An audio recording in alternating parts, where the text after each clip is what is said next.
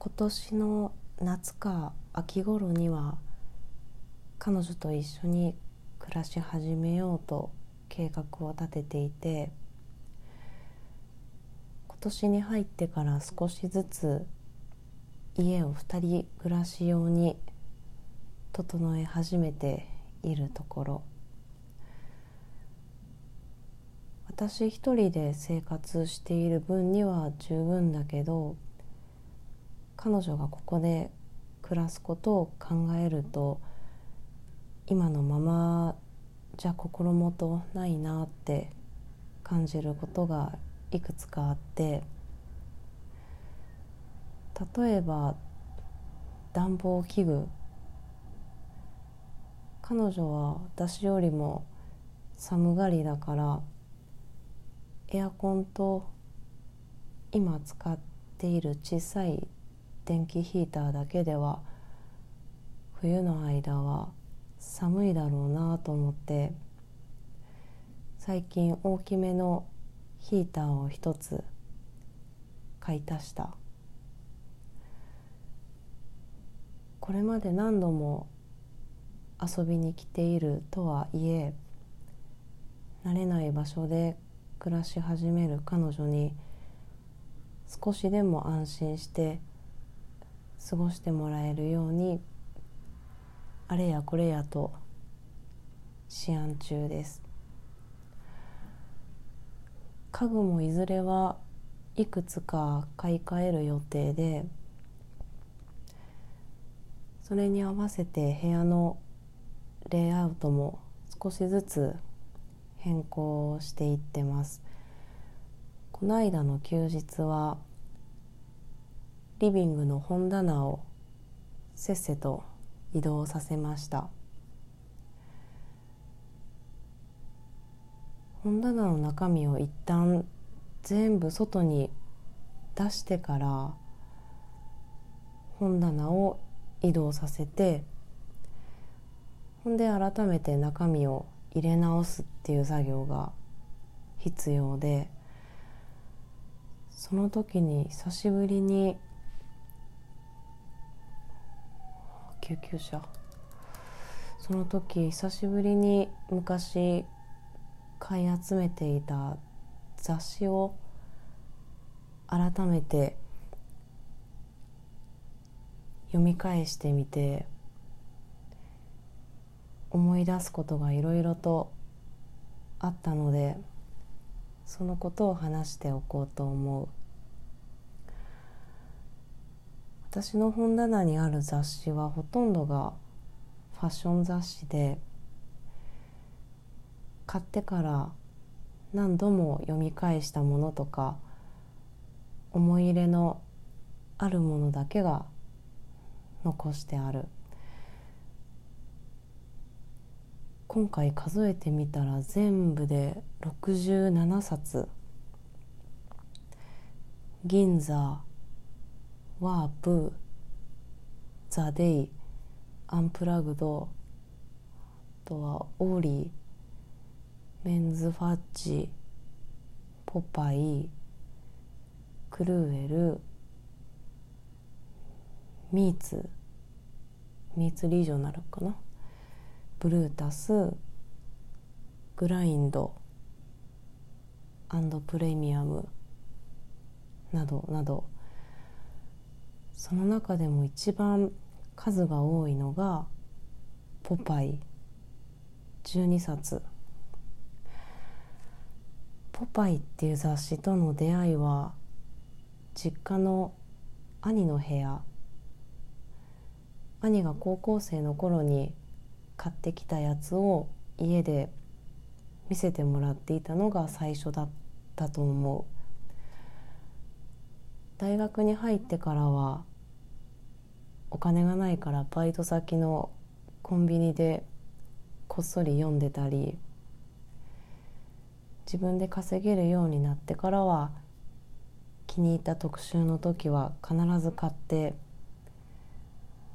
夢中になって読んでいた。ポパイはファッションだけではなくて映画音楽部屋作り旅行料理本とか写真人。学生の頃の私にとっていろんな物事への入り口になってくれた雑誌だったなと思う。パブリックエネミーの音楽を聴いてヒップホップを知ったのも森英樹っっていう写真家を知って初めて自分のお金で写真集を買ったのもセルピコっていう映画を見てアルパチーノのかっこよさに感激したのも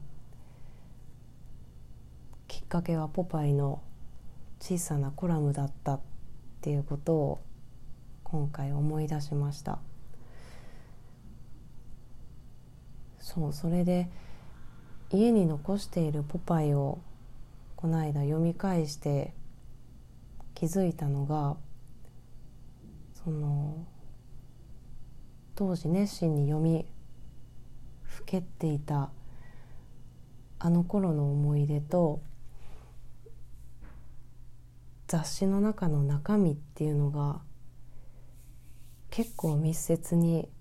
結びついているなっていうことで小説とか音楽とか何かの匂いみたいにその当時の記憶と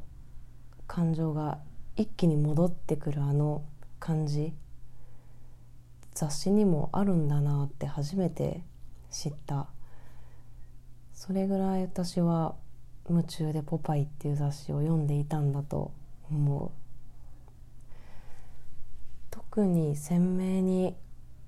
思い出したのが当時付き合っていた彼女のこと好きだったけど友達以上にはならなかった女の子のことあとは好きだって言ってくれた友達のことつまりは恋の思い出あの頃は今よりもずっと年齢も若くてどうにかして何かになろうと懸命だったなと思う。服も少しでも自分に合うかっこいいのが着たかったし目立ちたかったし自分は他の人とは違うんだっていう証がどっかにあるんじゃないかって手探りで探していたように思う。その頃に出会った女の子たちと過ごした時間っていうのはいいこともそうでないこともひっくるめて今でも胸がこうギュッとなるような記憶で気になっている女の子とのデートでポパイに乗ってた京都の居酒屋に勇気振り絞って誘って一緒に食べに行ったり映画特集の中で面白いって書いてあった映画の DVD を借りてきて家のベッドに寝転がって2人で見たりある時は東京で開催される音楽のイベントの記事をポパイで見かけてあの最後らへんにあるやつね。なんか色のついてないページにいろんな展覧会とか新しい CD とか映画とかいろんな、広告だけどそれが載っているページっていうのがあってそこで見かけたあるイベントを見てそれにどうしても行きたいなと思って一人で行くって言ったら当時の彼女にすごく心配されて急いでチケットを取って京都から夜行バスに乗飛び乗って早朝の新宿駅に着いてすぐマクドナルドかどっかから彼女に無事に着いたよって電話をかけたこととかリリー・フランキーが主催してたザンジバルナイトっていうイベントでスライマングースっていうスカとかダブとかファンクとかジャズとかいろんな要素が入ったかっこいいバンドがいてそのバンドがライブに出るっていうのを聞いていても立ってもいられず場所は日比谷の野外音楽堂だったかな。あれめっちゃ楽しかったな。スチャダラパーとかも出てた気がする。確か。あとは思い出すのが毎年春の時期にやってる東京特集があってそれ見ながら友達と2人で2泊3日ぐらいの旅行を企画してここに行ってみようとかあれを食べてみようとかこれを飲もうとかそこに泊まろうとかね。あれこれ決めてその旅行を楽しみにしてたんだけどとある夜にその子と友達数人と何人かで一緒にクラブに遊びに行った夜その朝方の帰り道からその子との関係が少しギクシャクし始めて結局実現することのなかった東京旅行とか他には好きな女の子と一緒に家でポパイを読んでてこういう色と形のシャツかっこいいと思うなってつぶやいたのを聞いてその商品の値段見たら4万とかでどっかに似たようなのないかなって知ってる古着屋を探しまくってようやく見つけた6,000円ぐらいの類似品を手に入れて意気揚々と早速それを着て学校に行ってみたもののその子からは全く何もコメントをもらえなかった思い出とかいろいろ。今ではもう雑誌を買うこともめっきり少なくなったしポパイに関しては本屋に並んでるのを見かけて